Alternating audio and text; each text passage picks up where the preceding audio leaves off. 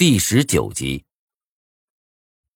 病房内，我双目无神的看着空荡荡的天花板，内心如同一团乱麻。张晨等人一脸担忧的坐在我的身边，气氛颇有些微妙。在他们的心中，恐怕我就是个疯子吧。我呵呵一笑，别过脸去。这个时候，张瑶瑶抬起我的左手。指着我的木雕，无名，你这木雕戴反了吧？不都是男戴观音，女戴佛吗？啊，是吗？我笑了笑，略带嘲讽。疯子做出这种事儿来，不是很正常吗？张瑶瑶的脸色登时变了，一脸凝重。不会的，我并没有以为你出现的是幻觉。不过，你能把事情完整的跟我说一遍吗？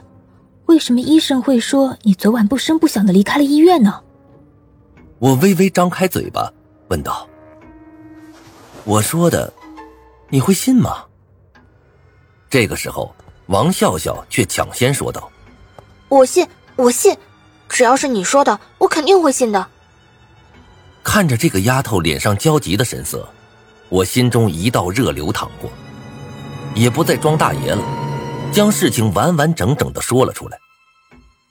刚开始啊，张瑶瑶的脸上还有一点怀疑，但当我把那木雕上的裂缝指给她看之后，张瑶瑶的脸色瞬间就变了。我换了一个舒服点的姿势，苦笑道：“怎么样？这下你们还以为我是在骗你们吗？”张瑶瑶摇了摇头。我说过，我从一开始就没认为你在说谎。我有些惊讶的问道：“为什么？”张瑶瑶笑了笑：“因为你没有动机说谎。你把见到周国胜说出来以后，能得到什么？什么都没有。这完全就是一件吃力不讨好的事情嘛。”我点了点头，确实，班里的每个同学现在都惶惶不可终日，对于鬼这类的事儿非常抵触。张瑶瑶拍了拍我的肩膀，叹了口气。其实啊，你也不用太难过。你说的话呢，大家未必不信，只是不想信罢了。这什么意思啊？张瑶瑶冷笑一声，嘲讽的说道：“哼，现在本来就是风声鹤唳，同学间的信任可以说是荡然无存了。应付人已经很麻烦了，你这时候再弄出一个鬼来，谁愿意信啊？”相信你的话，就相当于承认自己可能活不过明天。毕竟嘛，人还是可以对付，鬼怎么对付啊？就像是鸵鸟遇到沙尘暴，会把头埋进洞里一般。风暴依然来，但是鸵鸟却不会看见了。说到底，大家也不过是在寻求一个心理安慰罢了。心理安慰吗？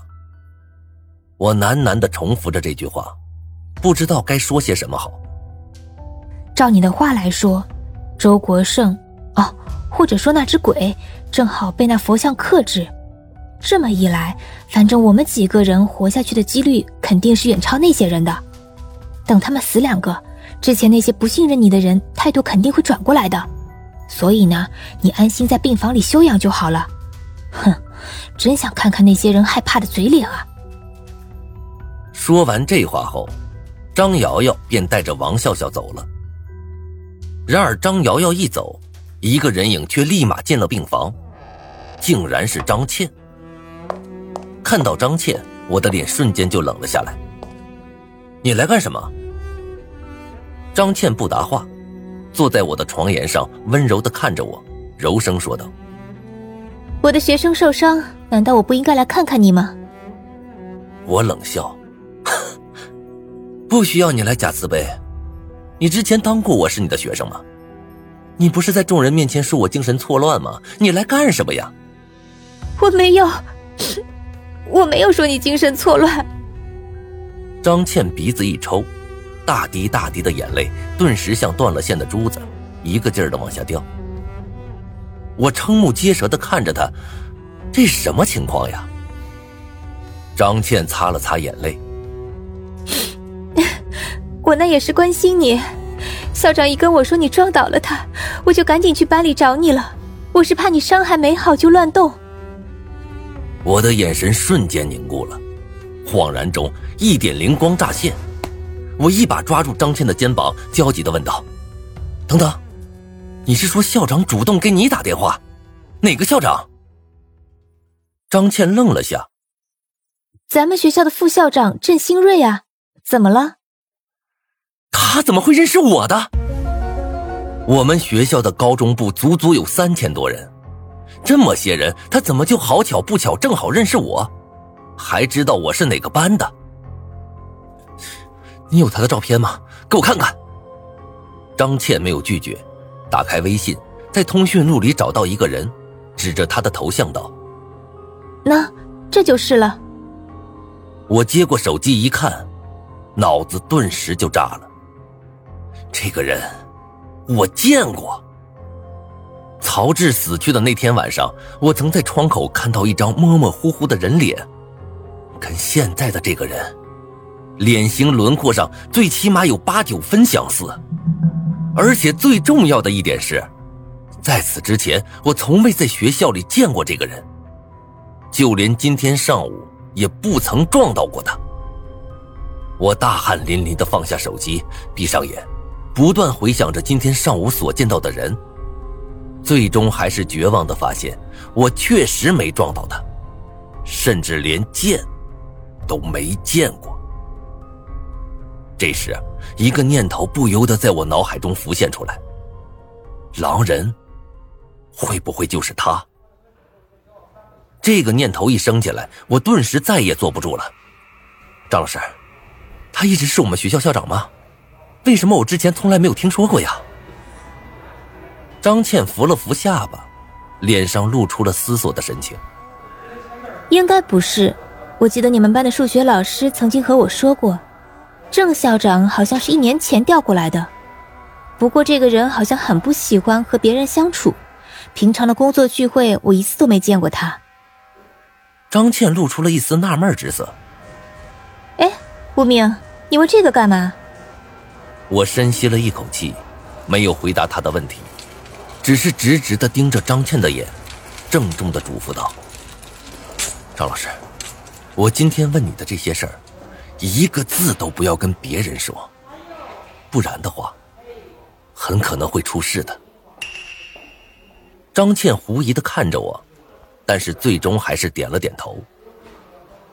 等到张倩走后，我立马拿出手机，打算从网上看看能不能查到一些这个人的资料。但是度娘给的信息却是乱七八糟的，我找了半天，也没有找到有用的信息。好不容易碰到了一点头绪，我怎么可能让它断掉？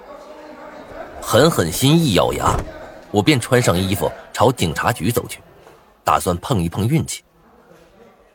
此刻是下午四点左右，警局马上就要下班了，里面的人很少。到了警局之后，我对值班警察说。哥，我我想报案。警察愣了一下，对我笑道：“怎么了？在学校挨打了？”我摇了摇头，将衬衫脱了下来，指着肚子上的一圈绷带说道：“不是，我让人捅了。”什么？警察一听，直接站了起来，一脸愤怒：“反了天了，还光天化日下竟敢行凶！先做份笔录。”我马上就带你去把那个伤你的人抓来。看着他脸上不作为的愤怒，我心中很是感动。哎，麻烦等一下，我我想问一个问题啊，你们警局有一个很漂亮的姑娘是吧？那是我的远房一个表姐，我爸说让我来了之后喊她说一声。警察小哥翻了个白眼，我们这漂亮的姑娘可不少啊，我怎么知道你说的是哪个？就是长得特像刘亦菲的那个，我赶忙补了一句。这句话一出，那警察顿时一拍脑袋，欣喜的说道：“你说的是关小敏吧？哎，别急，我这就给他打电话，让他过来。”打完一通电话之后，那警察便笑嘻嘻的坐到了我身边，一脸热情的盯着我看，看得我有些发毛了。你你干什么？我把身子往后缩了缩。没想到啊，他又不依不饶的朝我挪了挪，搓着手：“嘿嘿，小兄弟，你今年多大呀？上学了啊，还是工作了？十七，在市一中上学呢。怎么了？我警惕的问道。嘿嘿，没怎么，哎，没怎么。呃，等会儿你姐来了后啊，我带你们去喝一杯，怎么样？哦，当然，我是说下班以后。我去，看来这家伙是喜欢那个关小敏，想从我身上找突破口了。不过他哪里知道啊，我这是湖州的。我打了个哈哈，到时候再说吧。啊，好。呃，你先坐着，我给你倒杯热水去。那警察倒也不纠缠，起身去给我倒水。